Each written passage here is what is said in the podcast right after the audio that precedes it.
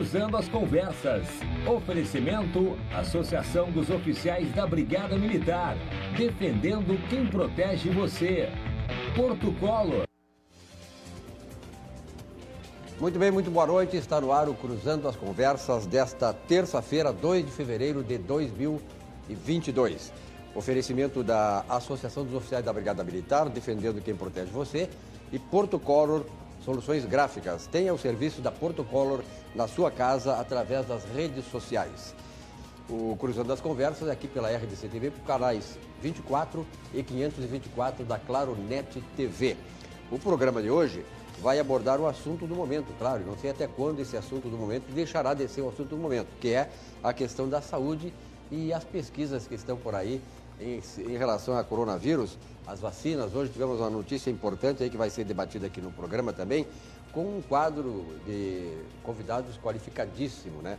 Eu digo, hoje é um programa de peso, não pela questão física dos nossos convidados, mas pela, pelo conteúdo intelectual e de conhecimento. Então eu agradeço a cada um deles que está aqui conosco e certamente faremos um programa que vai atender a necessidade de você, telespectador, de ter informações, né, informações fidedignas, informações de gente que tem conhecimento da causa e pode trazer esclarecimentos para que você também se situe bem nessa questão toda envolvendo o coronavírus, a pesquisa, a, a política toda que está envolvida nesta questão importante que movimenta o mundo inteiro. Bom, Estão aqui conosco Marco Vinícius de Almeida, presidente do IP Saúde. Marcos Vinícius, prazer em tê-lo aqui. Fazia horas que eu não vi o amigo. Estava com saudades, na verdade, do amigo. Como é que está? Verdade. Prazer enorme poder voltar novamente na bancada do Cruzando as Conversas. Tenho vindo constantemente aqui na RDC em outros programas, principalmente na atividade. E muita vontade de poder estar do teu lado de novo, principalmente num time tão qualificado e especialistas.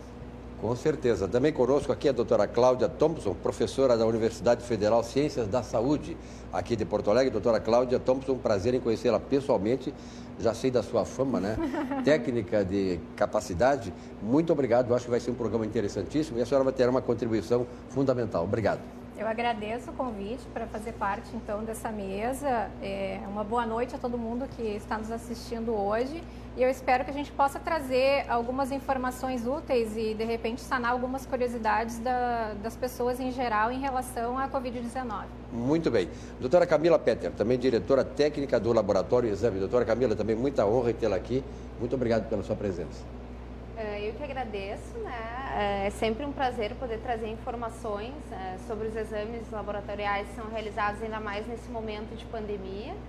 Uh, acredito que nós vamos ter uma conversa muito bacana hoje, com trocas de informações diferentes, né, em diferentes âmbitos desse mesmo, desse mesmo assunto. Muito obrigada. E também conosco o infectologista e pesquisador Ricardo Ariel Zimmermann. Ricardo, também boa noite, muito obrigado pela tua presença. Boa noite, Silvio. Um prazer muito grande estar aqui com vocês hoje, cercado de amigos e colegas que têm ajudado bastante a combater essa pandemia. Um problema tão complexo como esse mereceria mesmo uma mesa multidisciplinar e transdisciplinar com grandes especialistas como o que a gente tem hoje aqui. É um prazer estar aqui, sim.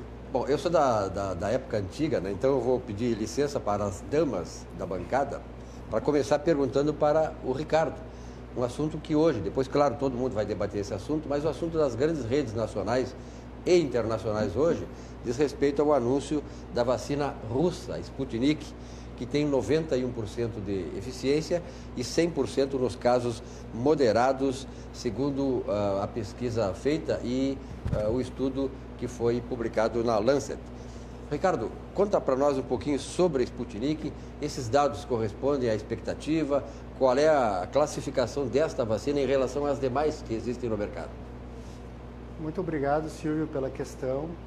Realmente, a Sputnik é uma vacina que a gente chama de vacina vetorada. O que, que é isso? Ela utiliza vetores de outros vírus, no caso dois adenovírus, para entregar uma parte que é muito importante para o sistema imunológico do SARS-CoV-2. Existem outras plataformas, como a plataforma da Moderna e da Pfizer, de RNA mensageiro, e outras vacinas que seguem o mesmo raciocínio, de entregar o pedacinho mais importante do vírus. A grande questão das vacinas, e a gente tem que ter em mente que expectativa é tudo, é que elas são uma peça muito importante, mas uma peça de um quebra-cabeças maior de prevenção e manejo da Covid-19. E à medida em que o vírus evolui, o que é esperado de um vírus, de fato, a gente pode ter de ir renovando essas plataformas vacinais. Então vamos ver como é que elas se comportam, principalmente agora com a emergência de novas linhagens e a doutora Cláudia está aqui pode nos explicar bem melhor esse assunto, que é extremamente atual e interessante. Claro, a, a palavra está à disposição da, da, mesa, mas a doutora Cláudia foi citada, né, doutora? Então tem direito a fazer a sua argumentação. Uh, bom, é, com relação às vacinas, uh, existem algumas questões importantes quando a gente é, fala da vacinação. A, va a, vacinação ela tem que ser incentivada, mas a gente tem que ter em mente o seguinte: a velocidade com que essa vacina ela é ministrada na população é fundamental. Então, uh, não adianta a gente fazer uma vacinação, iniciar uma vacinação, passar quatro anos tentando fazer a vacinação da população. Ela tem que acontecer de maneira rápida, ela tem que acontecer de maneira massiva e, e, e, mais do que isso, a gente tem que avaliar, além disso, qual é a eficácia dessa vacina. Então, a gente já tem alguns dados de algumas delas, eu vou citar rapidamente, eu acho que o Dr. Ricardo pode complementar, uh, se necessário, mas, por exemplo, a gente viu os resultados da Novavax em relação à linhagem, que a gente chama uma linhagem da África do Sul, por exemplo, com menos de 50% de eficácia nessa linhagem, né? Uh, lembrando que essa linhagem ela tem algumas similaridades, algumas semelhanças com uh, uma linhagem brasileira, de fato uma sublinhagem em Manaus, que está se propagando em Manaus, que a gente chama de P1. Uh, um outro, outro dado, por exemplo, da Pfizer e da Moderna, também mostram uma eficácia uh, acima de 50% até para essas linhagens, uh, essa linhagem da África do Sul, mas também não é uma enorme eficácia. Uh, e a que pareceu mais promissora foi a da Johnson Johnson, né? que a princípio apresentou uns resultados, os últimos que eu vi, melhores.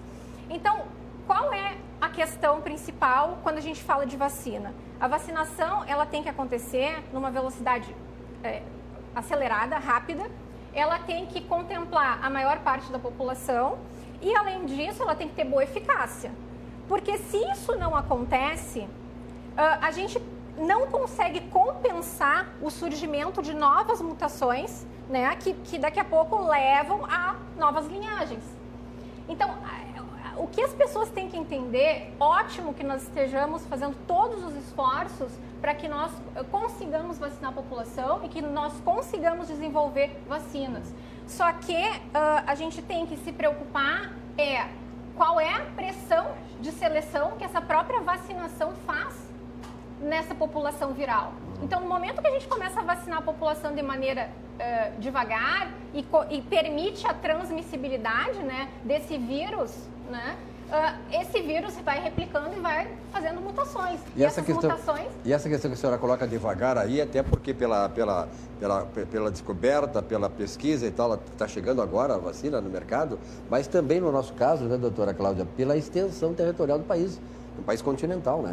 Sim, é, é, bastante complicado. Assim, a gente tem um sistema de saúde que possibilita, de fato, uh, que a gente consiga fazer uh, realmente uma vacinação em larga escala. Nós, nós temos experiência uhum. em vacinação, né? Mas a grande questão é que as vacinas estão chegando a conta-gotas. As vacinas estão chegando a conta-gotas, as pessoas estão sendo vacinadas a conta-gotas e nós temos observado a emergência de novas linhagens uhum. em virtude uh, dessas mutações que, uhum. que, que têm surgido. Então, é uma situação complicada, né? O, o que tem que ficar de recado para os gestores públicos e, e para o sistema federal é que a vacinação ela tem que acontecer numa velocidade adequada. A gente tem que acompanhar a questão da eficácia e mais que isso é muito importante, Silvio, o que a gente chama de vigilância epidemiológica molecular. O que, que seria isso? Realizar sequenciamento uhum de, dessas, desses vírus, né? Porque a gente precisa saber quais são os vírus circulantes, senão a gente está no escuro. Né? Como é que a gente vai responder, vai falar de vacina, se eu não sei nem o que está lá? a gente precisa conhecer a identidade desses carinhas, né? Que estão causando é, é, é, esse impacto todo. Então, só para você ter um exemplo, o Reino Unido sequencia mais ou menos 10% das amostras positivas, tá? Agora a Alemanha está uh, implementando também uma regulamentação uh, levando à obrigatoriedade de todos os laboratórios sequenciarem pelo menos 5% das amostras positivas. E aí eu lhe pergunto, qual é a política que nós temos no Brasil de vigilância genômica? Nós não temos, né? Nós não temos. Então, assim, eu acho que uh, mais adiante no programa a gente pode conversar sobre o que, que a gente tem feito, o que, que a gente tem encontrado também, e aí, assim, Vou voltar um pouquinho aqui para o lado direito, com a doutora Camila uhum. Petter, diretora técnica do Laboratório de Exame. Doutora, de tudo que foi colocado aqui agora, qual é o, o que a senhora mais destaca? O que gostaria de complementar? Na realidade, eu acredito que a pandemia nos trouxe uma, uma, uma série de desafios, né? Como a doutora Cláudia falou, essa a, a, disseminação, o programa de vacinação em si, ele se faz de uma forma lenta devido à questão de insumos, devido a uma série de questões e até mesmo do desenvolvimento da vacina. Nós passamos por isso dentro dos laboratórios de análises clínicas no momento inicial da pandemia, até mesmo com a dificuldade de obtenção de insumos para testagem, né? Para o PCR hoje, que é tão, é, é tão falado, já é tão uh, utilizado pela população, né? As pessoas já têm conhecimento. É um exame do, do setor de biologia molecular que até pouco tempo atrás era de acesso a, a pouquíssimas pessoas, né? Nós, nós ouvimos falar muito pouco sobre esse setor, muito pouco sobre esse exame. Então, com isso, eu acredito que uh, tanto na vacinação quanto na questão de, de testagem, nós acabamos ficando para trás. Por quê? Porque esses insumos também não estão disponíveis. É o mundo inteiro disputando certas marcas de reagentes, certas marcas de insumos para a realização, né, para a fabricação dessas vacinas, dos kits diagnósticos. Então, com isso, a gente também a, a, gente acaba tendo esse, esse, esse impasse. A gente entende que tecnicamente nós podemos ter grandes problemas por uh, não testar né, a população em massa, por não uh, realizar essa vacinação de forma mais rápida. Mas eu acredito que as respostas que a gente vem dando, assim, como, como profissionais da área da saúde, como, uh, como empresas que trabalham para a área da saúde, é nós estamos nos adaptando, fazendo a melhor entrega e muitas vezes uh, nós vamos acabar adaptando aquilo que nós precisamos entregar para que nós consigamos pelo menos fazer o mínimo possível dentro de um quadro que muitas vezes é desenhado de forma muito negativa, né? Pensando na pesquisa, pensando em toda a análise em relação ao vírus, pensando na análise em relação à testagem. A nossa entrega hoje ela acaba sendo muito limitada por uma série de fatores que limitam o mundo inteiro, mas por outro lado, ela acaba sendo muito positiva porque o nosso poder de adaptação em relação a todas essas necessidades uh, vem, vem, vem se mostrando muito grande, né? Então, uh, nessa, nessa questão de testagem laboratorial, né? Nós, nós, vi, nós vemos de um histórico aí em, em abril de 2019 uh, de realização de em torno de 400 testes dia né, de PCR para detecção de Covid. Agora, em dezembro, o Grupo Exame realizou em torno de 60 mil testes né, no mês de dezembro, somente no mês de dezembro, para a detecção da Covid-19. Né? Então, com isso, uh, uh, vocês imaginem o esforço que todos nós temos que fazer em relação adaptação técnica, adaptação não só na questão de insumos, mas também no cumprimento de uma legislação, né, referente à área da saúde, que hoje é cheia de critérios, né, e com toda a sua razão, né? Então, nós temos que fazer isso de forma muito rápida e muito objetiva e, às vezes, com um, um número de, de recursos muito limitado. Né? Então, eu vejo isso assim, uh, por, por esses dois lados. Né? Nós temos as limitações mas nós aprendemos também a fazer uma série de atividades dentro da área da saúde de forma mais ágil, com uma gestão muito mais ágil, né? colocando, a, a, a colocando as, nossas, as nossas ferramentas mais próximas da população de uma forma muito mais rápida. Perfeito. Em economia, como economista, eu posso dizer isso, que nós temos uma máxima que se diz o seguinte, que a oferta cria a sua própria demanda.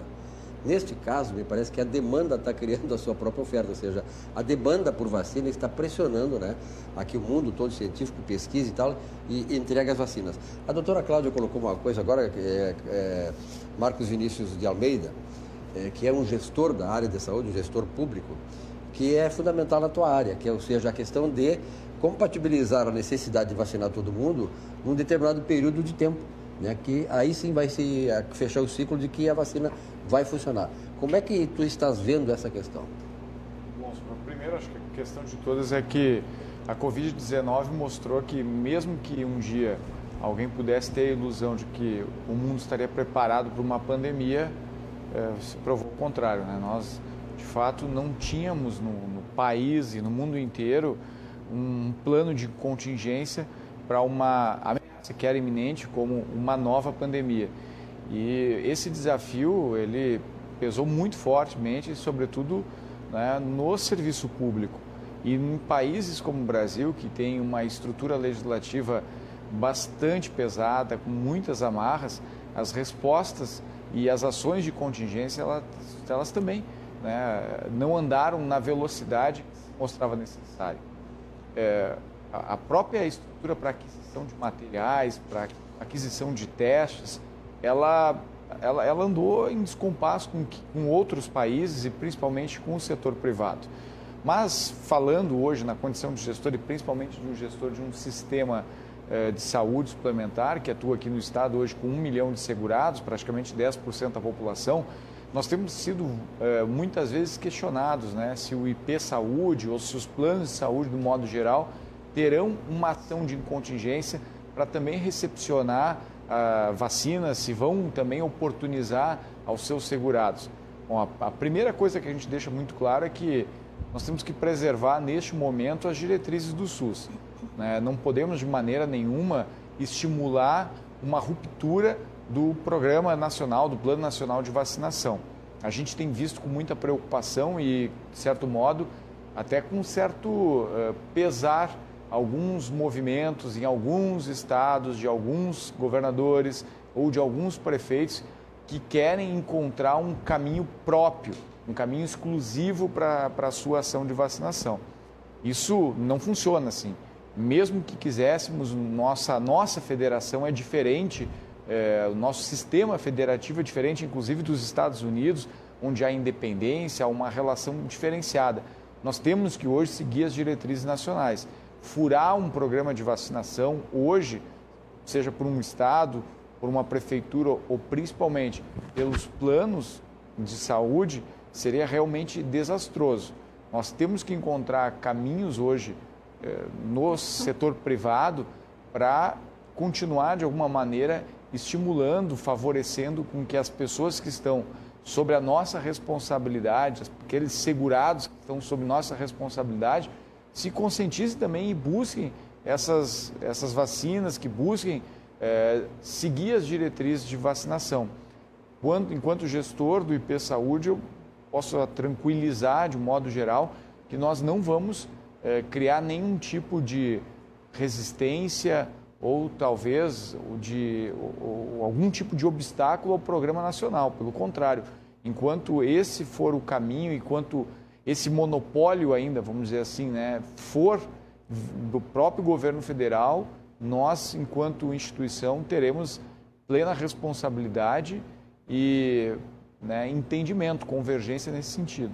Essa questão que o doutor Marcos Vinícius coloca é fundamental, ou seja, eu quero passar primeiro, depois para ti também, o Ricardo, e dizer para todos o seguinte, que no momento que quiser intervir na, pode fazer tranquilamente, não precisa da autorização. Só para deixar também claro, assim, de maneira nenhuma nós somos contrário à aquisição né, das vacinas pelo setor privado e de modo nenhum, nós somos é, extremamente favoráveis a isso. Mas enquanto política de vacinação, nós temos uma política nacional, então nós estamos deixando muito claro, nós não vamos estimular hoje, nesse momento, qualquer ruptura a esse claro. programa. Né? É isso que eu queria dizer. Então, na verdade, o que o Dr. Marcos Vinícius colocou, e eu quero também ouvir a opinião dos demais, essa questão, como se houve uma politização da questão da, da, da vacina, eu vi políticos eh, sendo contra remédios, eu nunca vi eh, no mundo inteiro um movimento de alguém se contra alguma coisa que é boa. Mas, de qualquer maneira, a politização foi, de fato, acontecida no Brasil. O Supremo Tribunal Federal, no primeiro momento, tirou os poderes do presidente e concedeu. Eu acho que, de certa maneira, naquele momento era importante, porque cada região, Brasil, o Brasil é mais do que uma Europa toda, então o Brasil tem regiões diferentes, populações, comportamento, cultura e tal. Tudo bem, só que na hora do, do erro, se quer atribuir ao presidente da República a responsabilidade que ele não teve. Mas nesse caso, doutor Ricardo, eu queria a sua opinião inicialmente. Eu acho que eu concordo com o doutor Marcos Vinícius e passo a palavra a todos vocês, e primeiramente para o senhor, para saber se realmente essa é a grande questão, ou seja, fazer com que agora a União, o governo federal, através do Ministério da Saúde, seja a, digamos assim, a única orientação a seguir no Brasil para fazer e evitar, como a doutora Cláudia falou aqui, de que nós passemos do ponto e as vacinas acabem se tornando inócuas. Eu acho essa questão muito interessante. A primeira coisa é que a gente está acostumado, por exemplo, no caso da influenza, as pessoas mais predispostas receberem a vacina antes. Se a gente for ver o coronavírus, claro que do ponto de vista absoluto está causando um grande número de mortes, mas do ponto de vista de risco individual, a letalidade oscila entre 0,23% a 0,27%, que não é muito diferente de um coronavírus sazonal, nem de uma influenza sazonal. Então, se a gente identifica quem são as pessoas mais sujeitas a complicações, faz sentido priorizar a imunização para as pessoas que são mais sujeitas às complicações. Porque o principal ponto da economia, como o Silvio bem sabe, é o princípio da escassez. O recurso é escasso, então a gente tem que usar de forma A racional. economia, no começo, era a ciência da escassez. Exatamente. E olha, a medicina e a economia têm muita coisa em comum. Nos dois se estuda muito, muito, muito e se erra muito, muito, muito. São sistemas muito complexos. Até seguindo a praxeologia e não a ciência, às vezes, né? como diria o Von Mises. Mas, voltando à questão, eu creio que sim. Acho que é fundamental, como a doutora Cláudia colocou, aliar a eficácia e efetividade atual à manutenção dessa eficácia e dessa efetividade a médio prazo. Ou seja, se a gente quer evitar desfechos duros, internação, ida para UTI e morte, faz sentido, como colocou o Carlos, eh, colocou o Dr. Marcos, a gente priorizar num programa que priorize exatamente as pessoas mais suscetíveis, porque o recurso é escasso, o insumo é escasso. Agora, para evitar o surgimento de resistência, de cepas novas, de linhagens novas, a gente tem que evitar é o meio golpe. A gente tem que entrar de sola. Sempre que um microorganismo sofre a meia dose, o meio golpe, o que não nos mata nos deixa mais fortes. Então é o que a gente chama de pressão seletiva. É que nem o paciente portador do vírus HIV, que tem que tomar, por exemplo, três drogas, passar a tomar uma só. Ele vai criar resistência. Então, o que a gente precisa em relação à imunização? Evitar a pressão seletiva para garantir que essa eficácia e efetividade se mantenha a médio prazo. Como a gente faz isso? Entrando rápido, vacinando os grupos prioritários de forma rápida, até porque esses grupos prioritários também são os que vão ter mais replicação viral, maior risco de evolução viral. De onde é que surgiu a evolução viral? Surgiu daquele paciente infectado por muitos dias, com baixas na defesa, o que permite o acúmulo de mutações, e esses grandes saltos evolutivos. Então a gente tem que bater forte, bater cedo, bater rápido, bater de forma inteligente, para maximizar a efetividade num contexto de escassez, mas também garantir que o nosso golpe não vai levar à resistência no futuro. Velocidade, inteligência, rapidez e usar insumos mais imunogênicos. Ou seja, a doutora Cláudia citou agora a Novavax. Essa era a minha vacina preferida no início. Nem tinha saído, é que eu achava mais promissora. Proteínas recombinantes, pouco reatogênica, uma capacidade de a gente renovar a plataforma de forma rápida. Mesmo assim, a Novavax daqui a pouco tem 60% de eficácia contra algumas linhagens novas, como a da África do Sul, que é muito parecida com a de Manaus. Então, se essas mais potentes, como a Moderna, a Pfizer, a Novavax, têm uma perda sim de eficácia, as menos potentes devem ter uma perda maior ainda. Então acho que a gente tem que priorizar nas vacinas mais potentes, que são mais versáteis, mais resilientes às mutações de resistência, e usar elas de forma pontual, certeira, entrar e sair. Evitar isso que ela falou de ir protelando o programa, usando vacinas talvez de qualidade inferior, por períodos arrastados, vacina de forma errática, um aqui, outro acolá, como, o, como o doutor Marcos falou, que é muito interessante, para a gente usar de forma racional o que a gente tem, que não é muito. Perfeito. Doutora Camila, a senhora está com a ficha 9 e acaba de ser chamada para tomar vacina. Qual é que a senhora prefere? uh, bom, eu acredito. boa pergunta, boa pergunta. Boa pergunta. Uh, na realidade, eu acredito que a gente tenha que fazer uh, uma, uma, um estímulo do, de, do acreditar nas instituições brasileiras, né? Então, à medida que nós temos vacinas que são testadas, que têm a eficácia comprovada, nós temos que, que é, aceitar uma decisão aí do Ministério da Saúde, junto com seus consultores, junto com, com todos os técnicos responsáveis por esse tipo de avaliação e dentro de uma gama recomendada por profissionais técnicos, né? Uh, poder tomar uma decisão tranquila e poder a, aceitar aquilo que está sendo distribuído no país. Eu acredito que essa questão da vacinação, a, a questão da, da eficácia das vacinas, uh, da qualidade das vacinas, muitas vezes, em alguns momentos, assim como em toda a pandemia, uh, se torna uma discussão muito política, né? uma, uma, uma discussão muito, uh, muito desconsiderando os dados técnicos e indo para um outro viés. Então, eu acredito que eh, eu vou uh, tomar a vacina que for aquela recomendada pela instituição que eu mais acredito no país, né, na área da saúde, que é o Ministério da Saúde. Eu acredito que a gente tem que começar a tratar uh, desse assunto dessa forma. Né? Nós vimos aí um trabalho muito grande da, da, da Anvisa nessa questão das aprovações. Nós entendemos né, a complexidade da aprovação de uma vacina, de todo o processo de validação que te, tem que ser feito e também na necessidade de agilidade desse processo.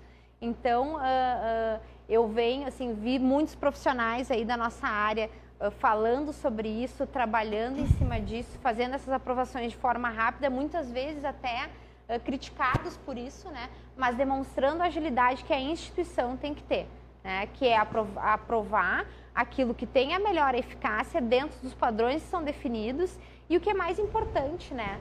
Uh, a gente tem aí essa, esses estudos a nível mundial, nós temos comparações para fazer e nós podemos utilizar isso como, como argumento também. Então, a, a minha vacina de escolha é a da escolha do Ministério a que, da Saúde. A que for orientada, né? Tá isso, certo. a que for orientada. Aliás, só para interromper, Silvio, claro. isso, isso que, que, que ela falou é extremamente relevante e a política do Ministério é bem clara em relação a isso. Tem aprovação emergencial, a gente vai tentar comprar, que é justamente para se aproveitar dessa versatilidade ah, que, de repente, eh, nos brindou várias escolhas diferentes e lança mão, porque às vezes falta uma, falta outra, lança mão da que se conseguir usar. Isso, isso. Tem uma telespectadora que está perguntando o seguinte aqui, ó, que tem visto aí na mídia, né, pessoas sendo flagradas é, dizendo que estão fazendo a vacina e não estão fazendo. Então, ela pergunta aqui, o que, que o camarada que vai lá tomar vacina, o que, que ele deve fazer para se prevenir e tomar vacina e realmente tomar vacina? E aí, doutora Cláudia, que, a, que pergunta complexa. A gente já está entrando no âmbito criminal é, aqui, né? É, é Eu acho que a gente precisa de um advogado, Politizaram tanto, advogado né? criminalista. Politizaram tanto, agora vamos criminalizar também. Não, isso aí é inaceitável, uma, uma situação dessa, né? Se a pessoa está é, procurando um, um, um posto de saúde, né? A sua unidade básica de saúde, ela vai se vacinar, ela, é obrigação né, do, do, do município vacinar a pessoa. Uh, é, eu acredito assim, a vacinação ela sempre acontece, se vocês forem fazer vacina da gripe, todo mundo que fez vacina da gripe vai ver, você chega no laboratório, eles mostram para você direitinho, ah, aqui está embalagem, aqui está validade, aqui etc e tal. Então, a pessoa que vai se vacinar, ela tem que também uh, fazer esse acompanhamento, né? Mas, realmente, eu acho que tem que denunciar uh, qualquer irregularidade ou qualquer dúvida que houver e isso aí tem que ser levado a outras esferas, não é nem uma questão científica aqui, né? É uma questão... Mas é uma coisa interessante de tranquilizar o telespectador, que isso é uma coisa, é uma exceção, né? Porque, na verdade, nós temos uma estrutura de saúde, de técnicos, de enfermeiros, médicos e tal, séria no Brasil. Realmente nós temos que reconhecer isso. A doutora Cláudia queria lhe que perguntar essa, essa questão da, da, da, da, da Anvisa. A senhora crê que realmente, mesmo na pressa, mesmo na, na agitação toda, na, na pressão política que recaiu sobre a Anvisa, na análise das vacinas, a senhora crê que realmente a Anvisa fez o trabalho que normalmente ela faz, com seriedade, com responsabilidade, é uma, é uma pergunta bem difícil, assim, né? Até porque a gente teria que avaliar todos os documentos, eu teria que ter todos os pormenores e o que a gente vê, basicamente, é mais ou menos o que a imprensa coloca, né? Uh, as apresentações. A imprensa não é confiável. Que diz a imprensa não é confiável. Não, eu não disse isso. Não, aqui quem diz é o jornalista. Quem está dizendo sou eu. A imprensa. Aliás, dá para fazer um programa inteiro sobre isso, né? O papel da imprensa, o papelão que as redes grandes de comunicação estão fazendo no Brasil. Não é de hoje, né? mas desculpa. Enfim, uh, realmente para a gente é, ter um parecer sobre isso, nós teríamos que uh, ter contato com todos esses documentos, olhar tudo. Bom, o fato é o seguinte: a gente está vivendo uma pandemia, é inevitável uh, que, se, que, que, o, que o poder público né, ali exija uma resposta às secretarias de saúde municipais, estaduais, né, que são buscadas diariamente por por usuários do sistema, por pessoas, né, uh, buscando uma resposta, porque a gente vê muita coisa é, catastrófica na, na, notícia, né, pessoas morrendo, etc, etc. Então, o, o, o público, né, a população vai em busca uh, de uma resposta e, e, a vacina se tornou aquela coisa, né, ah, agora temos vacina, está tudo bem. E eu ressalto, não está tudo bem, tá? Uh, quem tem essa ideia de que está tudo bem, não está tudo bem. A, até mesmo porque a, o processo todo de vacinação leva a um certo descuido também por parte das pessoas uh, nas medidas de isolamento e, e, e, várias outras situações. Então, a gente está vacinando devagar, né? Está tendo esse, esse descuidado nessas, nessas medidas de, de certo distanciamento, etc., que são ainda importantes. Uh, mas, assim, em relação à Anvisa, de novo, e as vacinas, eu acho que é normal que tenha havido essa pressão. Ela acaba sendo necessária, eu acho que um, um certo nível de pressão ele faz a gente uh, progredir, né? Então, uh, até certo ponto é, é, importante, desde que se preserve a saúde né, das pessoas. É, e a Anvisa, pelo que a gente viu na, naqueles preâmbulos, todas aquelas discussões todas, ela sempre, através do seu presidente, dos técnicos, dizia: não, nós temos protocolos para seguir que sempre foram observados, uhum. apesar da pressão né, política, nós sabe quem que pressionava, então, a questão da Coronavac e tal, que era, foi o, o fato mais sei, emblemático desse momento em que se tentou, através do governador de São Paulo, é, fazer uma certa pressãozinha né, para que acontecesse o mais depressa possível do que a Anvisa poderia ofertar. Doutor Marcos Vinícius. Eu, de certo modo, até eu acho válido né, uma certa pressão neste momento, porque eh, o setor público, de um modo geral, ele funciona assim. Né? Todo mundo tem uma máxima, né? diz que a administração pública ela é que nem feijão, ela só amolece realmente se for pressionada. E mesmo uma pandemia como essa, com, com tantos efeitos drásticos à economia, acredito eu que se não tivesse sido pressionado, ou pelo menos gerado uma certa concorrência política, talvez é, nós tivéssemos ainda algumas incertezas maiores com relação a isso. Né? Não, não, acho que não, a pressão, a pressão, seja ela da sociedade, seja ela política, seja ela da, da onde for perante o, ser, o serviço público, o setor público, ela sempre vai ser válida. Afinal, essa deve ser a máxima que prevaleça. Agora, acho que um ponto também importante, né, que a gente deve destacar com relação a esse Programa Nacional de Vacinação, é que ele não pode ser um, uma letra escrita em pedra, né? Ele, ele deve ser sim é, revisado e deve ser sim motivo de, de crítica, de crítica construtiva, de colaboração permanente de todo o setor de saúde do Brasil.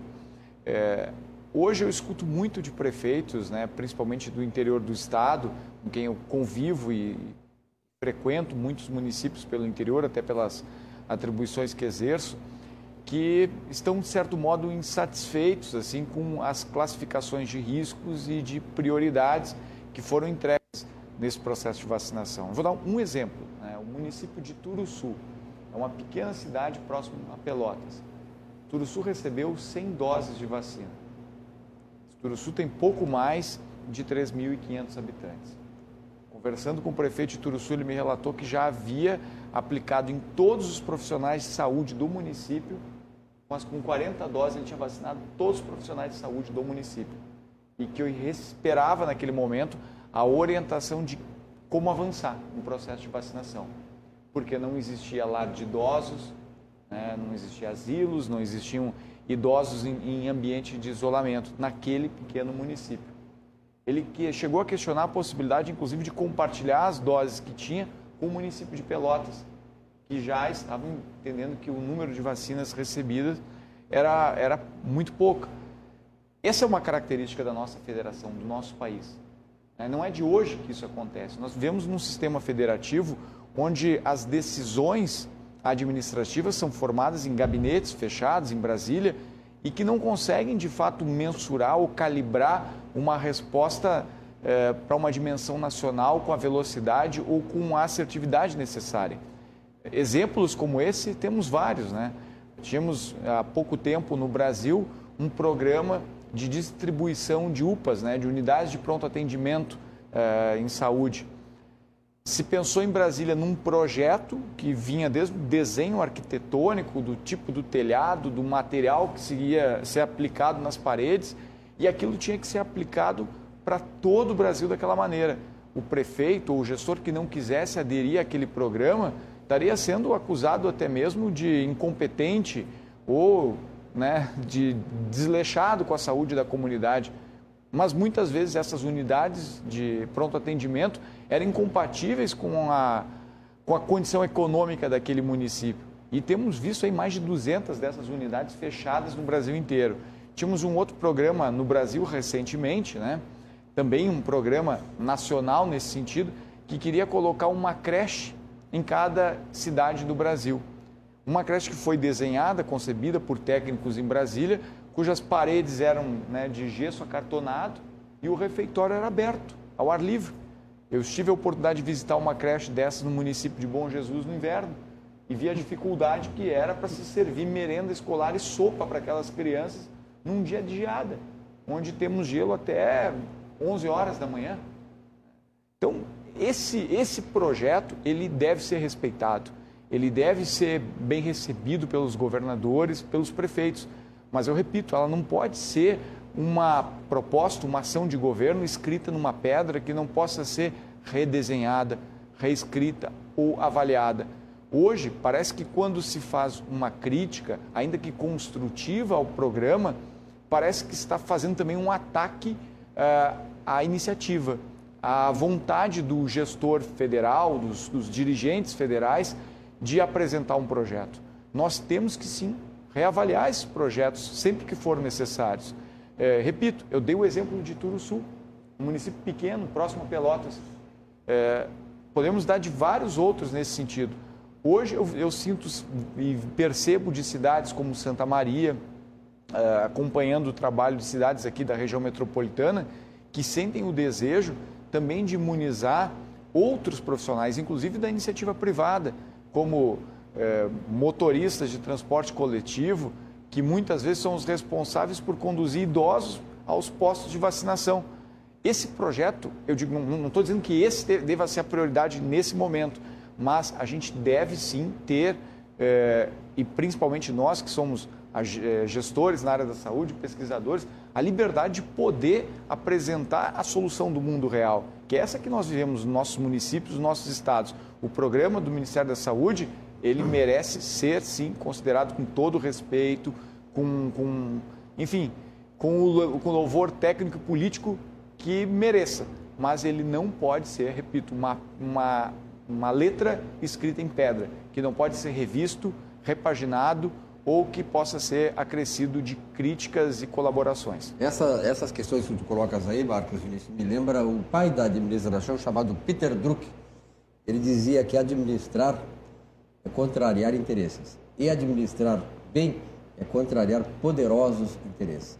Então, na verdade, toda a medida que tu tomar, toda a ação administrativa, econômica, seja política, ela vai agradar uns e desagradar uns. É, Ricardo, eu gostaria de, de, perguntar o seguinte, porque a doutora é, Cláudia também já tocou nesse assunto aqui, na ampla abordagem que ela fez lá no começo e agora, sobre essa questão do comportamento das pessoas. Quer dizer, a, vacina está chegando, há uma certa distensão aí da população, nós estamos aí mais ou menos né, imaginando que as coisas daqui a pouco vão ficar melhores, a gente pode ter uma vida um pouco mais normal, mas nada vai ser é, igual ao que foi. Quer dizer, eu acho que nós vamos ter um, uma mudança muito forte e permanente de comportamento. Por exemplo, um, um dia eu estava conversando com a minha filha, Letícia, que está nos assistindo, e ela estava me dizendo, poxa, pai, a gente ia no supermercado, pegava aqueles carrinhos, andava, saía da rua brincando, ia no carrinho, pegava aquelas eh, bolachinhas, tirava do pacote e comia. Né? Jamais vou fazer isso, diz ela. Então, esse tipo de comportamento é uma coisa que veio para mudar e para ficar permanente. Quer dizer, essas mudanças vão ficar. Mas, evidentemente, também tem essa questão da máscara. Eu gostaria de explorar um pouquinho contigo, porque nós estávamos conversando antes do programa e eu falei para o Ricardo que às vezes eu fico assim, impressionado de ver algumas incoerências. Por exemplo, é, outro dia eu falei com um diretor de uma rede de televisão local, eles estavam assim numa bancada como essa, cinco, seis pessoas, sem máscara, como nós estamos. Aí ele chamou um repórter, era um repórter do esporte, ia fazer uma matéria lá na Arena do Grêmio. Aí o, o repórter entrou no ar, cinco ou seis estavam sem máscara no estúdio.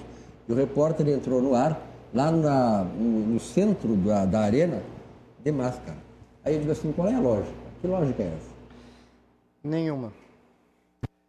Não há lógica nenhuma. E quando o Silvio tu diz que mudanças ocorrerão e que nada voltará a ser o mesmo, o Homo sapiens tem 70 mil anos de revolução cognitiva. O que a gente não pode deixar é que a gente piore por causa do vírus como ser humano. A gente não pode ser modulado por uma criaturinha de 120 nanômetros. Então, eu acho que aquelas mudanças do tipo trocar um monte de reunião inútil por um e-mail são bem-vindas. E a gente aprendeu a fazer teleconferência, Zoom, isso foi muito bom. Otimizou nosso tempo, reduziu as distâncias. Agora, modular nossa vida para se proteger de um vírus não faz sentido. Do que, que a gente está com tanto medo? É de morrer? Se fosse de morrer, as pessoas não sairiam tanto da sua rotina a ponto de arriscar o sustento da sua própria família. Ou ainda, não deixariam de ir no cardiologista com medo de pegar o coronavírus e infartariam em casa. Uhum. Ou ainda, não deixariam de fazer o preventivo de câncer para descobrir um câncer avançado, como eu já vi várias pessoas fazerem para se prevenir de um coronavírus, cuja letalidade é 0,23 a 0,27%. A letalidade do câncer avançado é bem maior. Então, às vezes, eu acho que as pessoas têm medo de estar do lado errado da narrativa. E aí eu vou aproveitar o que o doutor Marcos falou, e tu disseste, Silvio, também, que acho que é muito importante, que é a questão da polarização. A polarização faz com que exista um lado, exista outro lado. O certo e o errado. O certo e o errado. E você não entende como é que aquela pessoa pode estar do lado errado. Porque o seu lado é o certo, é tão óbvio isso. Então, assim, eu, eu vou dar um depoimento pessoal aqui. Eu fiz a Coronavac. E eu acho que quem tem acesso à Coronavac deve fazer a Coronavac. Mas eu sou a favor do tratamento precoce. Para mim isso faz sentido, porque eu estou tentando, numa guerra, lançar mão de todas as ferramentas disponíveis para combater um inimigo, que não é o político do outro partido, é o vírus. Mas eu pergunto para você que está em casa, qual é o lastro moral de alguém que se opõe ao tratamento precoce, com diversas meta-análises, grandes mostrando benefício, apoiar uma vacina que foi aprovada sem qualquer um de nós aqui nessa mesa ter acesso aos dados cruz, que foi aprovada com base numa apresentação de slides. E se propagandeou que reduziria o risco de internação e de morte em 100%, quando, na verdade, esse 100% tem um pezinho de 0,5%. Um pezinho de 0,5 quer dizer, em estatística, não estatisticamente significante. Não refutou a hipótese de nulidade, que é não ter tido efeito nenhum em relação à internação ou morte. Isso engana a população. Eu tenho lastro moral para defender os dois, porque eu estou defendendo todas as estratégias disponíveis. Mas quem não defende uma estratégia que está respaldada em meta-análises, em ensaios clínicos, pode defender uma outra que está respaldada em um punhado de slides? Isso é coerente ou é o que a gente chama de um peso e duas medidas? É verdade. Aliás, outros aspectos é, sobre a questão da coronavírus, da saúde e tal, a aplicação das vacinas, as vacinas, nós vamos tratar daqui a pouquinho. Vou fazer um rápido intervalo aqui no Cruzando as Conversas, DCTV, canais 24 e 500.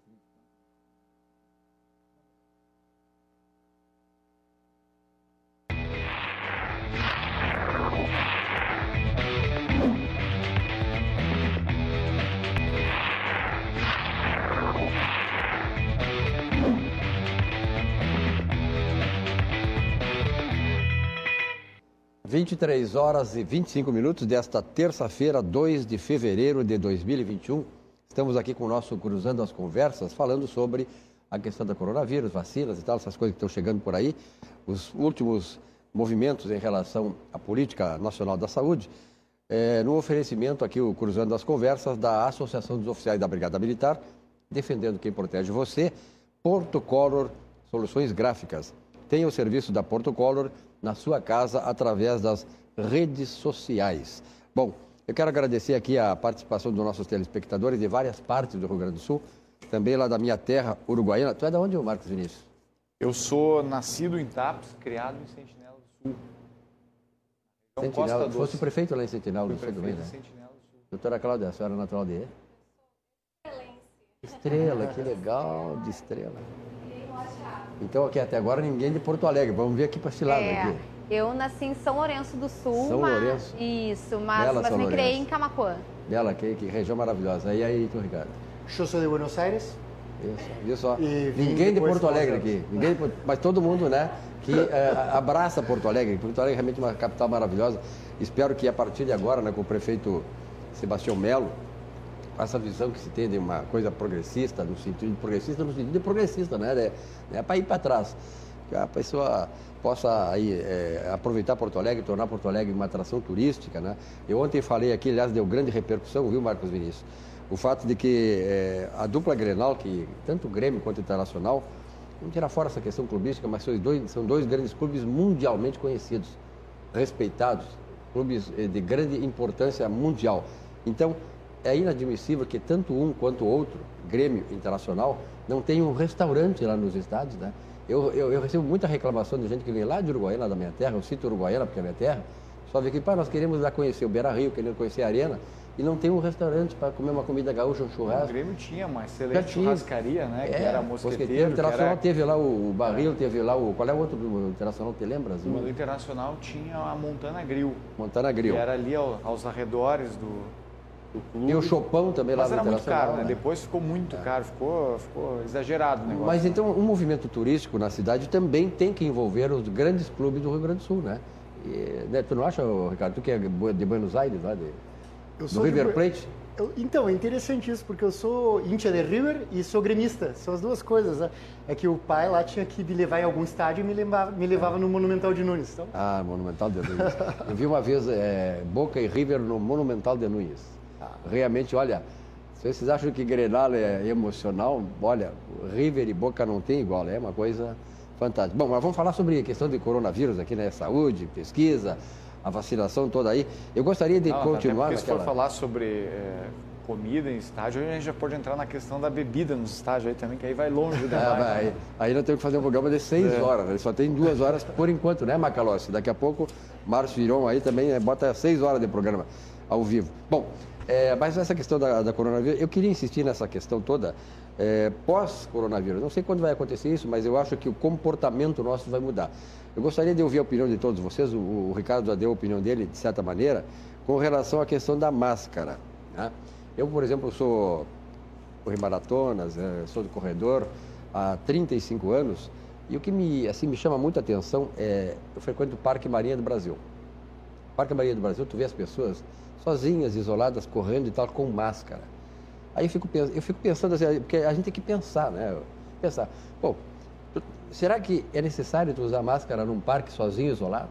Quer dizer, se o coronavírus pega no agregado, tanto é que eles proíbem aglomerações, eu acho que não é possível. Você está sozinho no parque e usa máscara. Eu acho que ela é mais contraproducente do que eficiente. Doutor Marcos Vinícius, na sua opinião. A gente tem visto cada coisa aí. Agora, pouco antes de começar o programa, mostrava para a colega aqui a foto de uma pessoa na praia, né, num parque, aquático com máscara, né? São contrassensos, assim, né? O cara no alto mar, tá pescando lá com máscara. É. Ah, olha, aí eu deixo para os especialistas falarem sobre a questão do uso da máscara, né? Mas é, a gente sabe que ela, que ela gera, além de tudo, assim, um efeito psicológico também é, bastante significativo, né? Para quem usa. Mas é, não há, não há nenhum tipo de proibição ou qualquer restrição, pelo menos aqui no Rio Grande do Sul, e nunca houve a prática de exercícios né, durante a pandemia inteira. Isso, pelo contrário, foi inclusive estimulado bastante. Teve toda essa questão com relação às academias no, no primeiro momento da pandemia, mas eh, eu tento também, dentro do possível, né, manter algumas atividades, pelo menos as que eu faço isoladamente, que eu tenho tomado alguns cuidados também para não constranger ninguém, para não gerar nenhum tipo de mal-estar. Tenho, as que eu faço isoladamente tenho feito sempre sem máscara, aí, com, da maneira que eu acho que. É, doutora Cláudia, mas na verdade a gente tem que voltar atrás né, e ver assim, pelo menos eu, eu, eu sou muito espiritualizado nessa área, eu acho que houve uma campanha terrorista né, que acabou transmitindo o medo. Nós sabemos que o medo detona uma série de, de, de, de, de coisas na pessoa e, sobretudo, por exemplo, assim, onde eu moro, tem pessoas que elas saem do corredor, elas usam a máscara, aquele é, para-brisa, é, aquele para-brisa botam um boné e óculos escuros ainda, quer dizer, e saem olhando para os cantos, né, com medo da coisa. Quer dizer, é demais. Então, eu, sinceramente, aqui, eu, eu fico. Aí, tu, aí as pessoas te olham e acham que. Aí tu tem que sair longe, né? Porque senão tu vai ser. Daqui a pouco vai ser vai sofrer um problema, né? Olha, eh, a questão toda é a seguinte, ah, usar máscara. Bom, primeiro, qual é, como se dá o uso dessa máscara? Né? Porque o que a gente vê muito, a pessoa está de máscara e bota a mão aqui, bota a mão ali, daqui a pouco pega o teu copo e tira a máscara. Bota...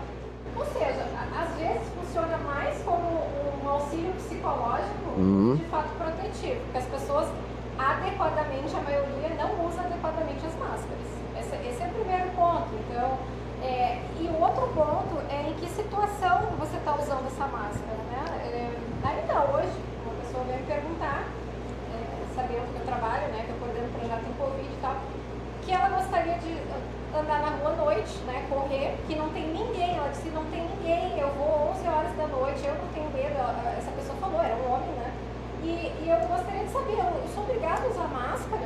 Bom, primeiro que obrigado ninguém é obrigado, uhum. teoricamente, ainda nesse ponto, ainda a nada. Mas qual é o sentido? Né? A gente tem que parar para pensar também é, um é pouco é... nesse, nesse sentido. Eu concordo com o que o doutor Ricardo comentou. Agora, vamos ver uma outra situação. Você está, é, sei lá, num lugar fechado, com uma quantidade muito grande de pessoas, com pouca circulação de ar, e aí você me pergunta, eu devo usar máscara ou não devo? Eu vou dizer, use a máscara. Uhum. Use você a máscara, use você a máscara, use todos, usem a máscara. Mas de maneira também adequada, né? Uhum. Cuidando para fazer a higienização das mãos, né? Tenha um álcool gel, alguma na, bolsa. Então, assim, em locais fechados, a minha recomendação vai ser use máscara de pouca circulação. É por isso que se tenta evitar aglomeração. Exatamente. Né? Porque é ali que se infecta. Estamos aqui diante de infectologistas, médicos. Eu sou curioso aqui, mas sou jornalista, tenho que fazer essas perguntas e dou opinião também, né? Claro. Doutora Camila. Não, eu acredito que uh, muitas das ações né, uh, que foram instituídas ali no início da pandemia, uh, elas foram instituídas em um momento em que não se tinha muita informação a partir do momento que as informações vão se disseminando, nós temos que começar a avaliar né, todas essas condutas. Então, uh, repensar a questão da máscara, por exemplo, em ambientes abertos, né, rever essa questão da, da higienização da máscara, utilização, né, a tua conduta e a sensação. O que mais me preocupa muitas vezes é a sensação de segurança que essas ações trazem, né? Então eu estou de máscara, mas eu não troco a minha máscara no tempo adequado, eu levo a minha mão em vários ambientes contaminados, em vários locais contaminados, eu me vacino e acredito que eu já possa parar de utilizar a máscara em locais públicos. Então, uma coisa que, que nós temos que nos questionar e, e, e sempre tentar deixar mais claro nós temos que ter muito cuidado com essas ações que nos geram algum tipo de segurança e essa segurança não é comprovada, não é atestada. Né? Então eu, eu, acredito que a gente tenha que sempre repensar e entender que a conduta lá do início da pandemia é uma conduta diferente da conduta ali uh, do mês de dezembro e que vai ser uma conduta diferente lá do mês de março. Né? Uhum. Tudo isso tem que se reavaliando à medida que, que, as coisas vão evoluindo. Ah, Silvio, eu queria, eu queria só uh, me desculpar, porque eu fiquei filosofando e eu não respondi a tua pergunta. Mas como eu sou muito evidencista, eu vou citar dois ensaios clínicos randomizados. Quem está em casa sabe que ensaio clínico randomizado é o máximo que a gente tem em relação a evidências. Tem um ensaio clínico randomizado chamado DANMASK, justamente conduzido na Dinamarca, por isso DANMASK, que comparou o uso de máscaras quando a pessoa saía de casa com não uso de máscaras. E ao longo do período de segmento, a taxa de infecção por Covid-19 foi igual nos dois grupos. Como a doutora Cláudia falou, isso não significa que o uso de máscaras não deva ser recomendado em ambientes fechados e pobremente ventilados. É a questão da, poli, pola, ah, da polarização, do extremo, do não usa, usa. Não, não faz sentido nenhum. E agora eu vou para o segundo ensaio clínico, em homenagem ao Dr. Marcos, do exercício. E depois eu vou para uma queixa contra a imprensa ainda. Mas o segundo ensaio clínico foi conduzido em Oslo.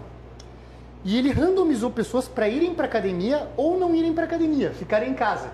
E quando as pessoas iam para academia, isso incluía distanciamento de um metro, dois metros se o exercício fosse intenso, higienização de mãos, mas não incluía máscara. E só teve uma infecção no grupo randomizado para ir para academia, que aconteceu num indivíduo que furou o protocolo e ficou em casa. Uhum. Então, do ponto de vista da medicina baseada em evidências, a gente não tem porquê, não é defensável deixar de fazer exercício físico, deixar de frequentar academia, que aliás, exercício físico reduz em quatro vezes o risco de Covid grave, certo? E também não é defensável usar máscara em ambiente aberto. Por exemplo, de 318 surtos de três casos ou mais estudados na China, 318 foram em locais fechados. O coronavírus gosta de lugar fechado. Em relação à queixa, eu tô, obviamente estou O coronavírus gosta de um aconchego, né? Gosta de um aconchego. É um negócio de clusters familiares, né? Mas em relação à brincadeira que eu estava fazendo com a imprensa, olha, doutor Marcos, que interessante. No início da pandemia, um determinado canal uh, de mídia fez uma reportagem comigo sobre como se exercitar de forma segura. Eu fui lá na Orla do Guaíba, muito bonita e tal. Falei, olha, vamos correr, mas com grupos de maratona menores, Vamos pegar a bicicleta lá, a, a pública, e de repente passar o álcool no guidão, no guidão. Eles adoraram. Nisso saiu o relatório do, do Neil Ferguson, que colocou o mundo em lockdown, e eles não botaram no ar a reportagem. Então, é uma narrativa que enclausurou as pessoas dentro de casa e retirou elas da prática de atividade física. Isso é muito diferente de distanciamento social. Hum. Distanciamento social é óbvio que faz sentido enclausurar todo mundo e fechar toda a cadeia produtiva não faz sentido. Saiu de um modelo matemático cheio de furos, que já foi refutado. Então é importante colocar essas coisas para a população saber de onde saíram. Tem que se exercitar, tem que usar máscara quando indicado, etc. Claro, não tem que polarizar, porque isso é biologia. O vírus não está nem aí se você é de esquerda, direita, do Grêmio, do Inter, etc. Doutor Ricardo, uma, uma questão interessante, isso a gente observou bastante no estudo epidemiológico que a gente vem conduzindo lá no município de Esteio, é, é essa característica, pelo menos até o momento, de cluster da doença, né? Então, quando a gente vai visitar um domicílio e a gente verifica uma pessoa positiva, geralmente a gente encontrava outras pessoas positivas naquele mesmo domicílio. Né? Nem sempre eram 100% das pessoas testadas, mas, digamos, em sete, às vezes eram quatro pessoas. Em alguns casos, a gente chegou a testar oito de 11 pessoas de uma mesma casa uh, com Covid-19, né? pelo menos já tendo tido algum contato prévio com Covid-19.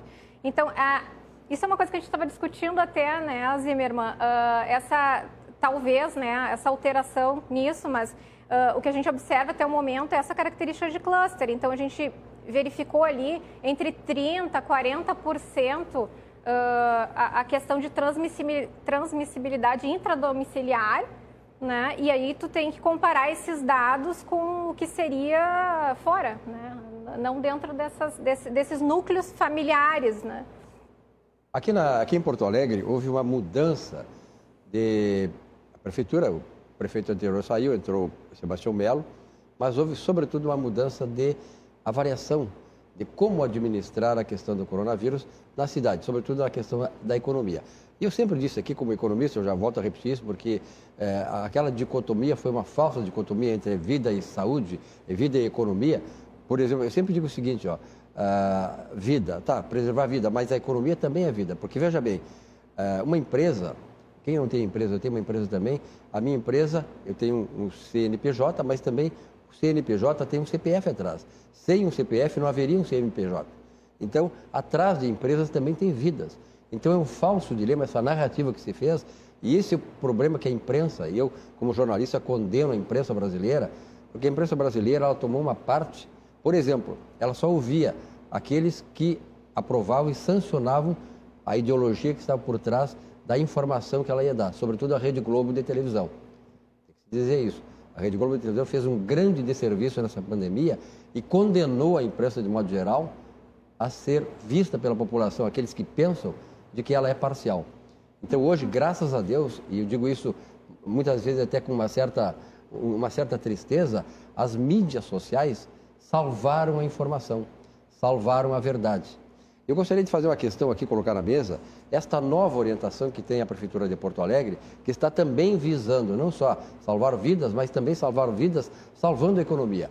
É, doutora Camila, é, essa nova orientação, esse, esse, esse um pouco de das relações da, da, da empresariais com o poder público, do ponto de vista de poder abrir, poder trabalhar, poder manter as empresas abertas, preservar empregos e preservar vidas. A senhora concorda? Na realidade, eu acredito que é, um, é uma forma hoje de lidar melhor com a questão da pandemia. Quando se tomou essas decisões iniciais né, em, relação ao lockdown ou até mesmo ao fechamento do, do comércio massivamente, é, todas essas medidas, o que, que nós vimos?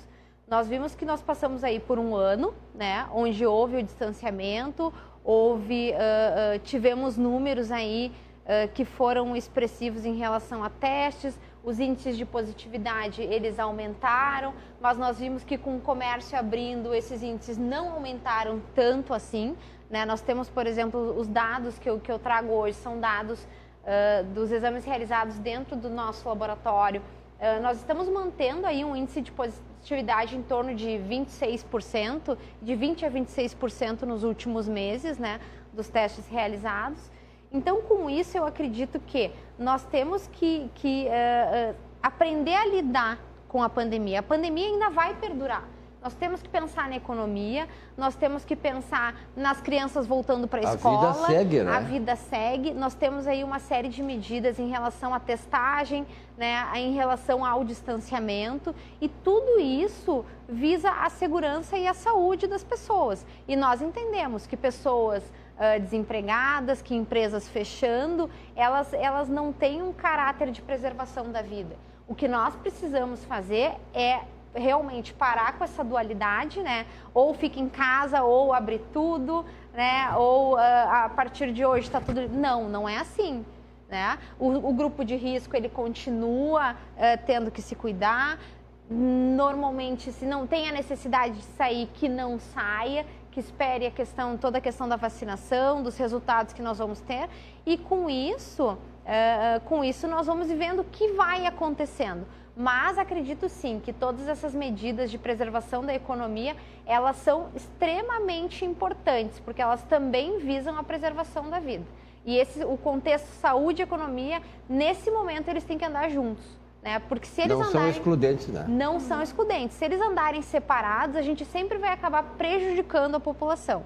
Muitas vezes aquela população uh, uh, que uh, vai acabar perdendo emprego ou as empresas que vão fechar. Então, são coisas que, que nós temos que considerar de uma forma mais global, né? De uma forma mais. Eh, olhar para um, o quesito saúde sem esquecer o quesito economia. E fazer com que as duas coisas se conversem uh, uh, com informações técnicas também, né? Uh, dos dois lados. Com a verdade, né? Não com Isso. a parcialidade ou com a, a digamos assim, a, a, a transformação da informação em alguma coisa que venha a servir de um lado ou de outro. Quer dizer, essa é a questão. Deixa eu aproveitar esse gancho que a, que a doutora Camila coloca, né?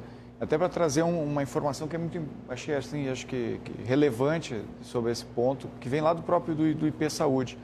Nós tivemos uma redução muito expressiva durante o ano de 2020 na busca por exames preventivos. É, as mamografias, por exemplo, nós fizemos a primeira ação desde a da, da, da história do IP Saúde, né? Primeira ação de promoção para a realização de mamografias. Nós tivemos uma redução de praticamente 70% na busca por mamografias durante o ano de 2020. Nós já vínhamos é, identificando uma queda na busca por esse exame é, ao longo dos anos, mas em especial durante a pandemia, isso foi um, um número de, de 70%. Hoje, apenas o câncer de mama é responsável pelo consumo de 5% de todas as receitas do Instituto, que tem uma arrecadação aí de aproximadamente 2 bilhões e meio. Imagine, né, agora ficar um, um ano praticamente né, sem a produção de um exame é, que pode ser. É, é, câncer não, não, se pode falar em prevenção, né, mas o diagnóstico precoce também, né, ele, ele, é, ele gera todos os efeitos positivos para o tratamento e inclusive para a cura. E nós tivemos também uma baixa procura também por exames, é, exames oftalmológicos, que são necessários e muitas pessoas acabaram é, deixando para um outro momento, até porque é um, um exame que acaba tendo uma, um contato muito próximo com o um profissional, as pessoas acabam, não, eu não quero ficar ali cara a cara com o meu médico nesse momento, não acho adequado. É, é o temor que as pessoas ficaram de ir para o hospital. É, então, né? Não só Clínica, se movimentar é importante para o aspecto econômico, mas para a própria saúde. Eu queria né? colocar Deixar na... de cuidar da saúde por conta do coronavírus a gente pode estar, de alguma maneira, deixando de, é, de, de, morrer por coronavírus, mas pode estar morrendo de câncer do outro é lado. Então, precisa, de toda maneira, em algumas atividades serem retomadas, inclusive nas ações preventivas de saúde. Essa Isso. conta virá. Doutora Cláudia, eu gostaria de, não sei se a senhora quer também, mas complementar, mas só colocar também a questão da volta às aulas. Né? Hoje estamos vendo movimentos, muitos professores da área pública, sobretudo, né? não querem trabalhar, vão para a praia, mas não querem trabalhar na escola. Então, há um movimento aí para que haja a reabertura das escolas. É, bom, essa questão da volta às aulas é bem polêmica, né? Porque o sindicato dos professores e tudo mais, eles são contra o retorno uh, das crianças para as aulas, né? É, o que, que, eu vou te dizer sobre isso? A gente tem observado na pesquisa que a gente faz de campo epidemiológica que as crianças... É, é, elas, todas as crianças que a gente testa, e a gente testa uma quantidade até bastante grande, todas as famílias com crianças, nós testamos todas as crianças, muitas vezes as crianças nos, no, na testagem rápida, nos testes rápidos, se dão negativo. Então, mesmo em famílias onde a gente hum. encontra pessoas positivas, muitas vezes a gente tem crianças que são negativas, tá? Mas temos encontrado crianças até bastante pequenas uh, que positivaram e aparentemente sem sintomas. Né? Então, a gente não observa uma sintomatologia, pelo menos pela descrição do, do que a família dá. O grande ponto é, nós estamos já agora, há, há um ano praticamente, nessa situação de, de, de paralisação. E eu não, não, Primeira coisa, eu não acho que exista uma dicotomia entre a economia né, e a questão da saúde. Não, na minha opinião, Vida não existe. É isso, é, é, não existe. Não Minha existe. vida e economia, né? Tá, porque. E o que mais me chamou a atenção e, e o que me fez ser contra esse lockdown agressivo, né, e de fechamento total, porque eu sempre fui contra, foram algumas notícias que eu li vindas da Índia, em Nova Delhi, né? Uma quantidade enorme de trabalhadores saindo das grandes cidades né, uh, morrendo pelo caminho, passando fome, em função do lockdown, do fechamento bastante restritivo que tinha sido implementado lá. Então aquilo me fez pensar uh, que a gente não pode ter uma política assim agressiva sem pensar nos mais desfavorecidos. Né? Porque a partir do momento em que a gente fecha a economia, é, não, não, nada abre, nenhuma empresa abre, quem, quem serão os primeiros que vão sofrer? Não são as pessoas que têm melhor condição financeira. Essas têm uh, maneiras né, de aguentar mais ou menos tempo. Quem sofre imediatamente é aquela pessoa que trabalha e naquele dia ou naquela semana recebe para poder comprar seu próprio alimento. Então, uh, pensar dessa maneira não é razoável, na minha opinião. E essa politização foi tão longe que hoje eu vi esse, esse governadorzinho lá de São Paulo dizer não. Os empresários estão reclamando dele, porque fechou tudo de novo lá, né? E ele disse, não, eu, sou, eu quero a vida, a ciência, não a, a economia. Eu quero a ciência, quero salvar a vida, não a pela ciência, não a economia. Mas não é uma dicotomia. Dizer, não, é aí que está o é. negócio, quer dizer, o cara não aprende. Né? A o cara não é aprende. Essa é a politização que está trazendo essa tragédia toda. Silvio, agravando mais a questão. É, é, verdade. Inclusive, o que a Camila, a doutora Camila falou, é extremamente relevante. Veja, a gente importou lockdown dito uh, horizontal, lockdown radical, como disse a doutora Cláudia, da Europa, da Inglaterra. Só que a Europa tem uma rede de sustentação social muito maior. Estudos prévios não tinham correlacionado desemprego com aumento de mortalidade no primeiro mundo. No entanto, em 2018, o Lancet Global Health publicou um trabalho brasileiro avaliando o impacto dos governos anteriores, é, do desemprego dos governos anteriores, na mortalidade do brasileiro. E eles provaram uma relação linear.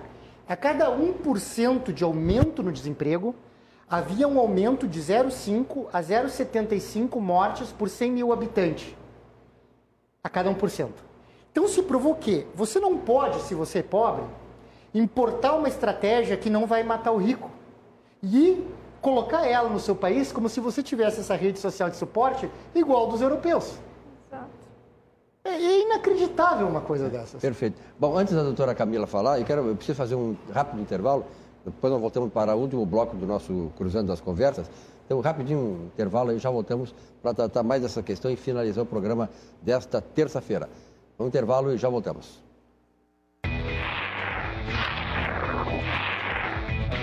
Você e Porto Color Soluções Gráficas. Tenha o serviço da Porto Color na sua casa através das redes sociais. Temos aí cerca de 6, 7 minutos, doutora Camila.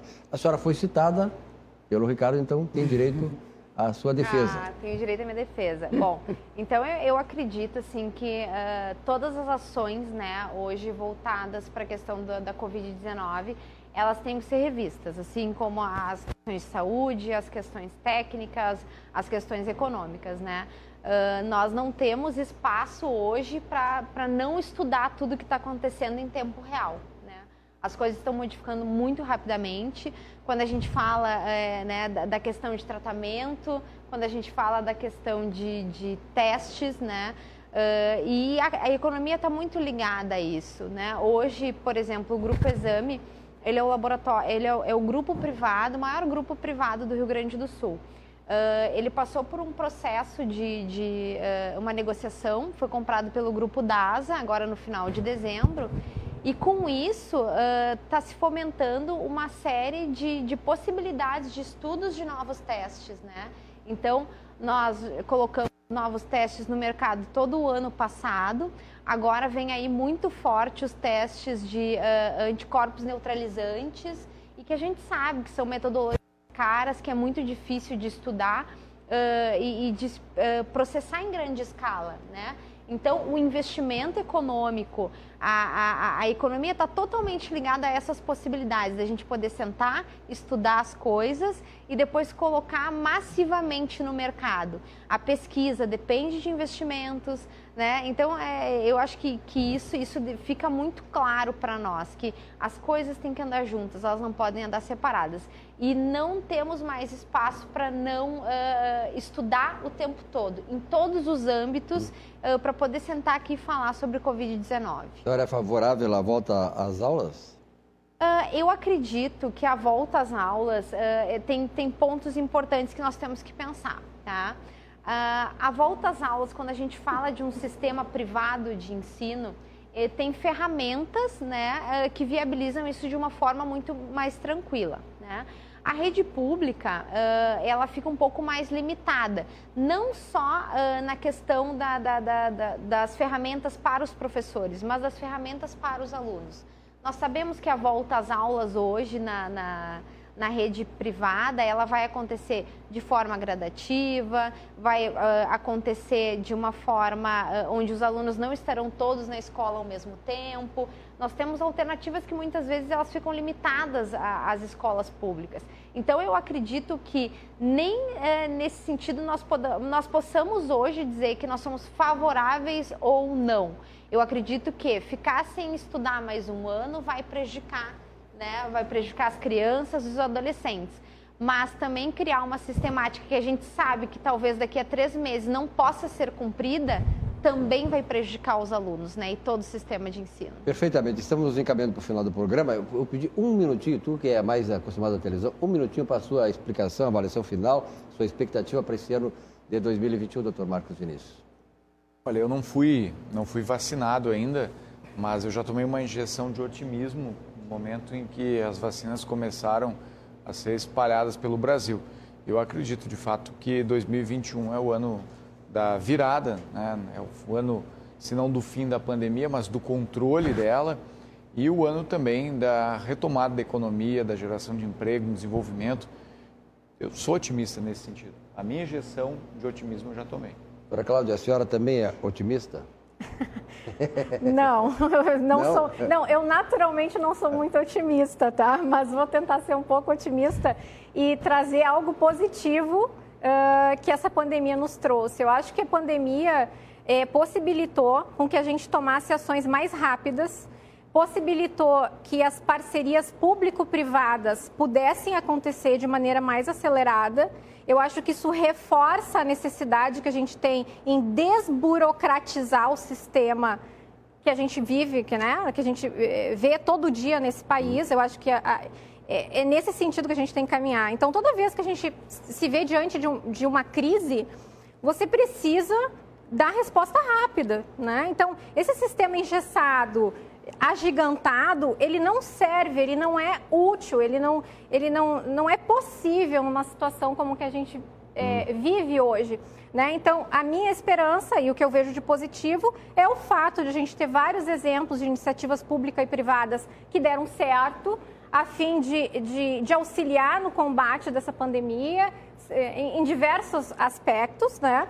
E, e, eu espero também, uh, como boa cientista que eu sou, pesquisadora, professora né, de Universidade Federal, uh, que os nossos gestores públicos percebam a importância do fomento para ciência e tecnologia. Então, eu digo e repito, não existe desenvolvimento nacional possível tá, que não pegue o caminho do desenvolvimento científico e tecnológico. Ou seja, a saúde tem que ser prioridade, não no discurso, mas na prática. Doutora Camila, a senhora está otimista? Eu estou otimista. Eu acredito que uh, o ano de 2020 ele foi um ensaio, né? Um ensaio para as nossas ações, um ensaio para os nossos fomentos, um ensaio para a nossa resposta em relação a essas novas demandas que aparecem. Nós sabemos aí, né, que provavelmente no mês de março nós, podemos, nós possamos ter um, um, um número de casos que, que venha a aumentar nós sabemos que, que podemos passar aí por uh, uh, mutações que venham a prejudicar, né? essas mutações venham a prejudicar a, a, a eficiência da vacina, uh, coloquem à prova a nossa capacidade de desenvolver testes mais rapidamente, mas eu acredito que nós, nós temos que tirar proveito do que nós aprendemos aí no ano de 2020, que foi se portar uh, de uma forma muito proativa em relação à necessidade da população de uma forma geral. Ricardo, fosse premiado 30 segundos para finalizar. Extremamente positivo, principalmente com os dados agora da meta-análise do Andrew Hill, uh, financiado pela Organização Mundial da Saúde, uh, mostrando redução de 75% de mortalidade com ivermectina e uh, com as pesquisas, por exemplo, como do grupo da doutora Cláudia, que com muito pouco está mostrando todo o mapeio uh, filogenético do vírus para a gente poder informar melhor os fabricantes de vacinas para fazer cada vez imunobiológicos mais eficazes. Muito obrigado ao, ao, ao. Marcos Vinícius de Almeida, doutora Cláudia Thompson, Ricardo Ariel Zimmermann e Camila Petter. Muito obrigado para vocês, acho que foi uma grande aula que tivemos aqui e tenho certeza que atendemos a necessidade de vocês, a curiosidade de vocês e, sobretudo, a esperança né, que temos que passar esse ano aí e voltar à vida normal. A você, telespectador, também muito obrigado pela fidelidade aqui, o nosso Cruzando as Conversas. Tenham todos uma boa noite, um bom sono. Amanhã estaremos de volta. Boa noite e até lá.